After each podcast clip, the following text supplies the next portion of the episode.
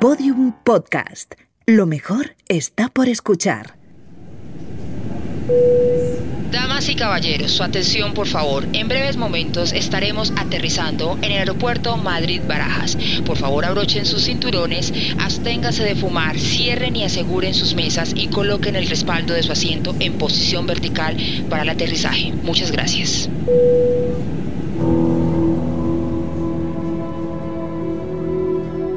Olafo está a poco más de 1.300 metros de altura y a 3 minutos tan solo del aterrizaje. Es la 1.03 de la mañana y pasan por el último control en tierra antes de enfilar hacia Barajas.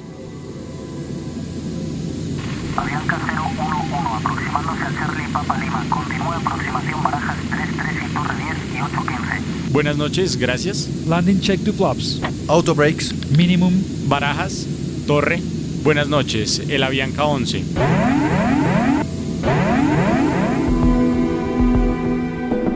El comandante pide la lista de comprobación para el aterrizaje mientras comienza un viraje hacia la derecha, según el análisis de la comisión de investigación antes de tiempo, seguramente por la acumulación de errores en la lectura de la posición de la nave. Y enseguida pasan a la torre de control de barajas, justo en el momento en que desconectan el piloto automático, como revela la bocina que se escucha. Las condiciones atmosféricas son buenas en tierra, nubes bajas y 11 grados centígrados. La torre de control les pasa también los datos de viento. Avianca 011, buenas noches. Autorizado a aterrizar pista 33. El viento 18005. 18005. El comandante pide entonces a sus tripulantes 10 grados de flap, un dispositivo desplegable del ala para maniobrar a bajas velocidades. Flaps 10. Ten. Cabin signs, por favor. Vale. A la 1.04, el copiloto anuncia que deja el modo de piloto automático en posición ILS o ILS en inglés, o sea, el sistema de aterrizaje instrumental que asiste a las tripulaciones de vuelo para tomar tierra. Ahí le puse el ILS, comandante. ¿Le quito o le dejo preparado? Ah, Pendiente, le puse el ILS. sí, está bien. Sí, Ok, está bien. hasta que no le enganche, él obedece al hearing. Sí, está bien. Sí, Cierto, sí, claro. Uh, Vamos a poner esto allá, espere. está enganchado, vale. Ya están hablando de cómo frenar el avión en tierra invirtiendo el flujo de los motores mediante la marcha reversa. O sea, todo está en orden y parece normal. ¿En las ADF están los marcadores? Que se reversan el 1 y el 2, ¿no? Que el 2 y el 3. Flaps 20. 20. En este momento, el copiloto lanza una frase corta referida a la posición que resultará clave a posteriori, ya que da a entender que están más lejos del destino de lo que pensaban. El localizador parece que sí está. Está mal, espero. Y ahí llega un silencio que todo lo envuelve, en la cabina de pilotos y con seguridad también en la de pasajeros. 23 segundos de silencio, en los que las grabadoras de voz de la caja negra no registran sonido alguno. En ese tiempo hay lugar para todo, un momento de calma antes del caos. Los pilotos seguramente estén preguntándose lo que no hicieron hasta ahora, tratando de entender esos errores que lanza el sistema, pero de los que no tienen referencia visual porque no hay visibilidad en ese momento ni tampoco ningún aviso de control o de los sistemas. Las azafatas estarán reorganizando su vida personal por el cambio de tener que trabajar hasta Bogotá. Las parejas suecas estarán pensando en que ya pasó la primera escala, que ya queda menos para ver a sus niños colombianos. Los intelectuales, mientras, estarán cada uno exorcizando sus demonios, las cosas que les han traído hasta este avión, las curiosidades que juntan sus últimas obras y su trayectoria. Hasta que de repente... El avión empieza a emitir la alarma del sistema antichoque inminente y sigue así varios segundos hasta que el comandante responde y desconecta el piloto automático.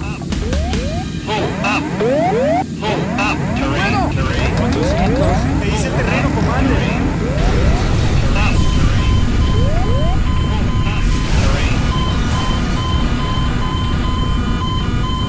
A ver, A, B, A, comandante.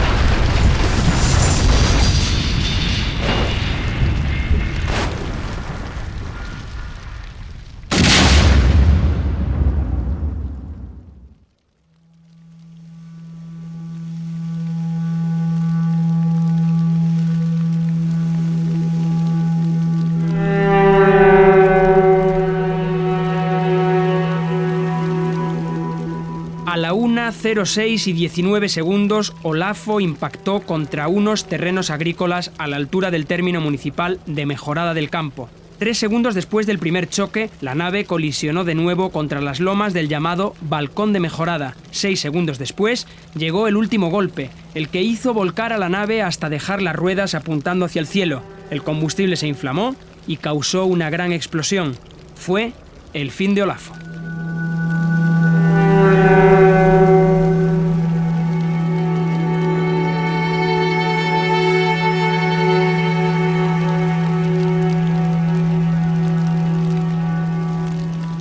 Apenas se oyen gritos porque los pocos supervivientes han salido despedidos del avión tras el primer impacto. En cambio, se escucha el crujido del fuego tras la explosión. Todo muy rápido, tanto como para apagar cualquier posibilidad de encontrar vivo a alguien saliendo del amasijo de hierros quemados al que ha sido reducido Olafo. Entre ellos, los cuatro escritores latinoamericanos, cada uno con su historia, con un ribete literario que le da un giro extra a su trágico final.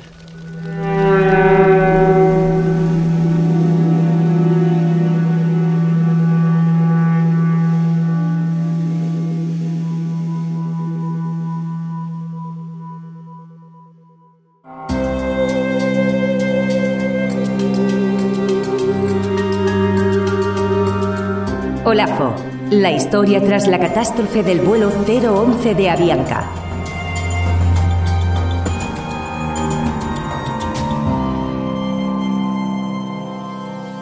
Episodio 3.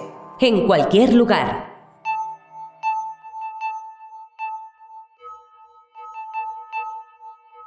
Si hay algo que me atrajo aún más de la figura de Ibargüengoitia fue saber que había muerto prácticamente abrazado al borrador de la que sería su siguiente novela. Ese manuscrito se quemó junto a él y se perdió para siempre. Quise saber más sobre aquello y por eso acudí a los que saben, Jorge E. Fernández y Enrique González. Se iba a llamar Ella Cantaba, o más bien se llamaba Ella Cantaba. Era la segunda o tercera versión, aunque en realidad sería la primera porque Jorge tiraba lo que no le gustaba lo tiraba y empezaba de cero de nuevo. Por fin se le ha descubierto una ventaja a Internet. Si Barguengoitia hubiera escrito en un ordenador, seguramente habría podido rescatarse ese texto que llevaba físicamente ese original único y que se perdió también en el accidente. El caso de Escorza guarda cierto parecido, aunque nada había trascendido hasta hoy. Su hija me cuenta que unos días antes del vuelo, su padre escribió a la familia para contarles que estaba trabajando en una novela diferente a las habituales. Dice Ana María Escorza, y así lo acreditan también las crónicas de la época, que como Ibargüengoitia, Escorza también llevaba el manuscrito junto a él, con la diferencia de que el peruano dejó una copia en tierra. Su hijo Manuel se hizo con el borrador y lo guardó. Durante muchísimos años no tuve yo ningún conocimiento del tema, hasta que mi hermano se muda un día y deja un montón de cosas en la casa de mi mamá mientras unos días. Y mi mamá, revisando sus cosas, tratando de ayudar a organizarlo y ordenarlo, encuentra ese manuscrito. Entonces me avisa a mí, pero con un misterio que no, la verdad que no correspondía. En 2008 se llegó a anunciar que se editaría la novela, titulada El descubrimiento, pero el texto sigue inédito y los Escorza esperan que se pueda publicar en un futuro próximo. A Marta Traba sí le dio tiempo a publicar una última novela que retuerce todavía más su destino fatal. Titulado En cualquier lugar, el libro versa sobre un grupo de latinoamericanos exiliados de una dictadura que se encuentran en Noruega. En una trama de personajes entrelazados, el protagonista, Luis Vázquez, un alter ego de la escritora, decide regresar a su país, pues bien, la novela termina dentro de un avión, con el personaje preparado para tomar un vuelo definitivo de Europa a América. Las páginas finales ponen los pelos de punta por las analogías que se pueden trazar. Así lo recrea su amiga, la escritora mexicana Elena Poniatowska, en su ensayo Marta Traba o el salto al vacío, que además sirvió como prólogo a En cualquier lugar. Chao, chao. Buen viaje. Luis siente que ya se va, que ya no está ahí. Se acomoda la bolsa al hombro, el pasaje en el bolsillo, la tarjeta de abordar. Pasa al mostrador de la compañía aérea y entra a un pasillo. Un dolor raro en el pecho, algo punzante y frío adentro de las vísceras. Trata de aflojar la mandíbula, despacio todo, como recuperando la vida. El avión se mueve, comienza un gran ruido atronador. Súbitamente ya no hay nada. Chao. Ni siquiera este viaje le ha impedido a Marta ejercer su generosidad. Como a Luis Vázquez, las manos nos sudan. Echamos la cabeza atrás, cerramos los ojos y dejamos que corran y corran las lágrimas hasta que el dolor pase y se adormezca. Desgraciadamente, en cualquier lugar, esa última novela póstuma de Traba también permanece inédita en España. Elena Poniatowska dijo de ella que era una despedida de Marta, también lo cree su hijo Fernando, emocionado desde Colombia. En ese momento tiene como la conciencia de un dolor tremendo que tiene y la novela termina con el personaje llorando de manera absolutamente amarga dentro del avión, ¿no? Corren sus lágrimas, creo, de manera indefinida y ella como que describe un poquito el horror del avión. En cualquier lugar, un título tan sugerente que sirve para preguntarse dónde están todos los talentos perdidos, la esencia de las almas volantes de Olafo.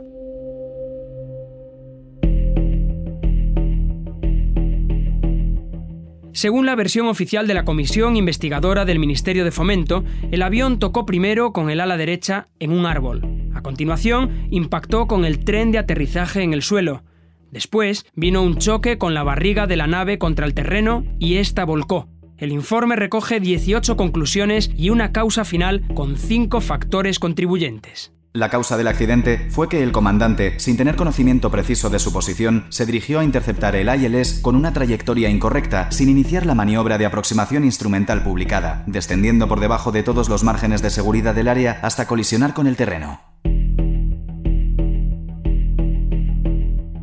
Entre los factores contribuyentes está la navegación imprecisa, es decir, la lectura incorrecta de la altitud. Para entender un poco más sobre el mundo de la aviación comercial me pongo en contacto con Javier Martín Chico, director del Departamento Técnico del Sindicato de Pilotos, el SEPLA. Él me explica que los accidentes, cada vez menos frecuentes, siempre atienden a una complejidad de causas, no a una sola. Nunca hay un factor único, siempre es una concatenación de factores. En todos los accidentes que analicemos hay varios factores. Este es uno de ellos, evidentemente, pero hay varios otros, pues eh, como el desvío de la trayectoria, como puede ser la falta de comprobación por parte del controlador de la posición del avión. En esos tiempos no se estudiaba, pero a día de hoy también se estudian posibles factores contribuyentes de fatiga.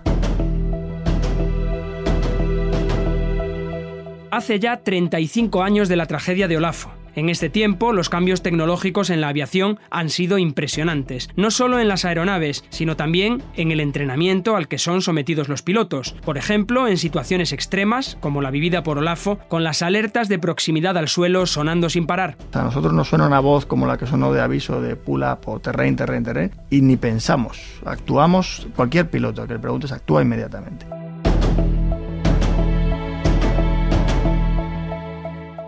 Sobre ese episodio se propagó en su día un bulo convertido en leyenda urbana. En vez del bueno bueno pronunciado por el piloto, se dijo que Tulio Hernández se había mofado de la máquina diciendo cállate gringo. No fue así registrado en la caja negra, pero en cualquier caso, ¿por qué no hizo caso a la máquina? Porque era un sistema completamente nuevo. Es como en el momento que salió, pues no sé, la televisión, pues el primero que a la día de hoy dice, ¿cómo no va a poder manejar una televisión? Pues a lo mejor el primero que maneja una televisión decía, esto es una cosa de locos. En el accidente hay un último factor, fundamental para entender la tragedia, y es lo referido al control aéreo. El copiloto falló en la lectura y el piloto la dio por buena, pero tampoco los controladores comprobaron ni posición ni altitud real del avión. Por lo que se ven los datos del informe, no hubo una comprobación. Nosotros cuando vamos cambiando de controles a lo largo de un vuelo, cada control con el que pasamos, lo primero que nos dice es que estamos en contacto radar que eso es la tranquilidad nuestra, es decir, alguien en tierra nos está viendo, nuestra posición también. No ocurrió así con Olafo, y quedó la sensación de que un error concatenado con otros acabó con el jumbo empotrado contra las lomas de mejorada del campo.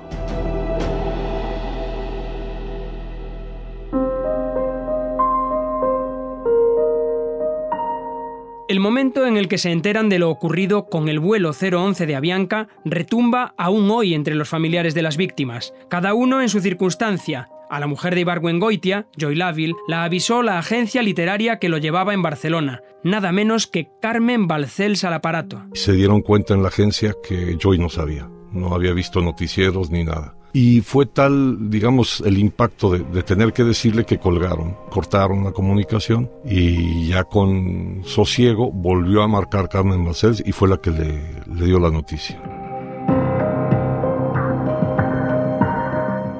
Claudio Rama, el hijo de Ángel, residía en aquel momento en Caracas. Según me cuenta, él vivió ese momento de una forma muy cinematográfica. Había pasado la noche fuera y volvió a su casa para buscar una maleta y salir al aeropuerto, a un viaje que tenía a Costa Rica. Cuando entró, vio que tenía el contestador con las luces parpadeando. Le dio al play y le salieron los mensajes a borbotones en una cascada infinita de horrores. Claudio, que estamos enterados de un avión, no sabemos, una especie de, de, duda también. Y a partir de allí empezó a ir escuchando los siguientes mensajes y cada vez son más precisos los mensajes que fueron pasados en la noche hasta que efectivamente es un amigo que me pegó un grito al edificio y tomó la conciencia de la circunstancia. Fernando Zalamea recibió la noticia en Bogotá, no se lo creía en principio y hoy en día aún le cuesta recordarlo. Era muy cercano a mi madre realmente, entonces pues sí, me afectó muy profundamente. Aún hoy, 35 años después, todavía me golpea muy duro. Durante muchos años quedé muy golpeado, sí. A Zalamea le tocó viajar de Bogotá a París para deshacer la casa de Rama y Traba, pero no tuvo que viajar a Madrid a reconocer el cadáver de su madre. Por ese trance sí tuvo que pasar Ana María Escorza junto a su hermano. Viajaron desde Perú con un odontograma para tratar de identificar a su padre. De aquellos días recuerda dos cosas. Una, que durante 24 horas perdió la noción de lo que estaba pasando. Y dos, que no se atrevió a mirar la bolsa donde supuestamente estaba Manuel Escorza. Fue muy difícil para mí el tema de, de la carne humana quemada. Es un olor muy peculiar que yo durante meses lo tenía conmigo y no me daba cuenta que eso pasaba, porque yo pensaba que, no sé, alguien está quemando algo, no sé, pensaba cosas. Ya yo de vuelta en mi casa y no entendía qué cosa pasaba. Y era eso lo que lo tenía en mi cerebro.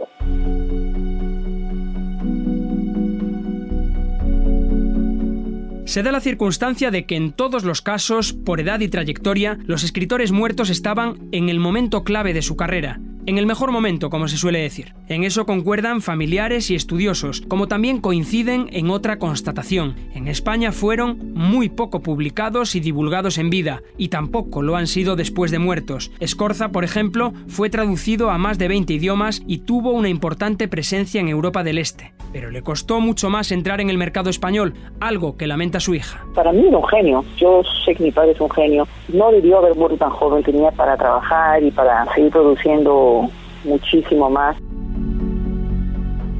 Ángel Rama acababa de publicar su obra más completa, La ciudad letrada, y seguía empeñado en desarrollar un ideario definitivo sobre el continente del que se exiliaron, igual que le sucedía a su mujer, Marta Traba. El, la construcción de América Latina como pensamiento, que es algo que se desarrolla muy ampliamente a lo largo del siglo XX, tuvo en ellos dos puntales importantes realmente papá tenía una visión sociológica, historicista, estructural de la literatura y de cómo la literatura se insertaba en las corrientes sociales, en los procesos de debate de las ideas, en las construcciones nacionales de pensamiento y en las construcciones de las sociedades latinoamericanas. Y finalmente Ibargüengoitia, que no paró de producir y como ya sabemos, solo lo frenó Olafo. Enrique González es de la opinión de que todo escritor que muere entra en un limbo hasta que los designios de la literatura y el mercado lo ponen de actualidad, o no. En el caso de Ibargüengoitia volvió de ese limbo en España, pero solo en pequeñas dosis y porque se empeñaron algunos escritores. El propio Enrique, para empezar, junto a Juan Villoro y Javier Marías, que lo editó en su sello Reino de Redonda. Pero Enrique González quería que tuviese más presencia y lo propagó por su cuenta en las páginas de los periódicos y editoriales donde escribía. Me enteré de que Villoro también estaba en lo mismo y yo empecé a, a comerle el coco a, a Nick Lapointe, mi editora de, de, siempre, entonces en RBA, para que rescatara el catálogo de, de Barjungoitia. Ella lo leyó y dijo, venga, adelante.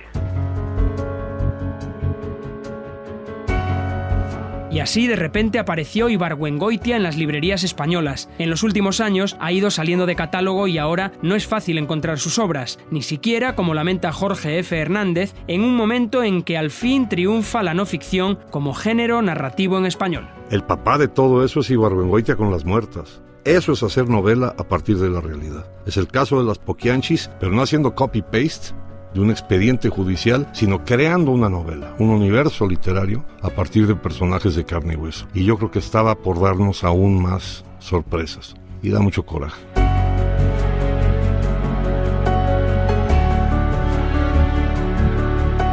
Quizás este recordatorio sirva para poner en su lugar a unas figuras que dejaron un agujero en la cultura en español.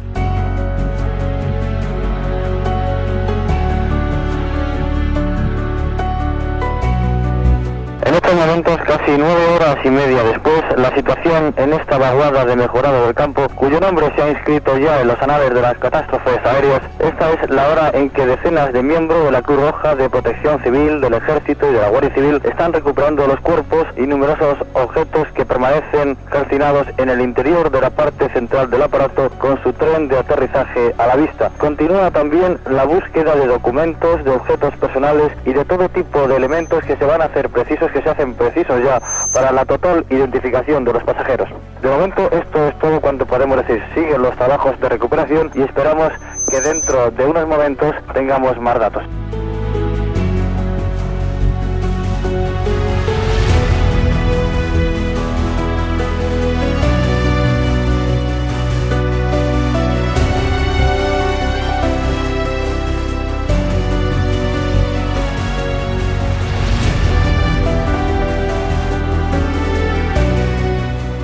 Olafo es una serie documental de Podium Podcast, escrita, narrada y dirigida por Arturo Lezcano.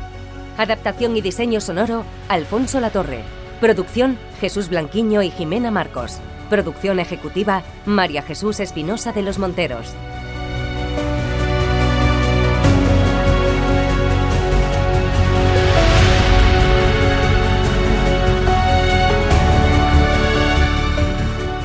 Si quieres escuchar otras series documentales, entra en Podium Podcast y conoce Valencia Destroy de Eugenio Viñas. Le llamaban padre de Carlas Porta. Lo conocí en un corpus de Noemí López Trujillo y V. Las cloacas del Estado de Álvaro de Cózar.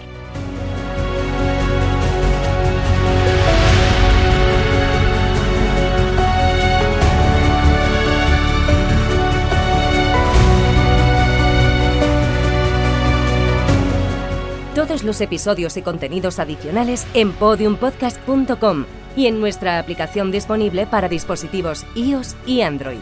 Síguenos en Twitter, arroba podiumpodcast y en facebook.com barra podiumpodcast.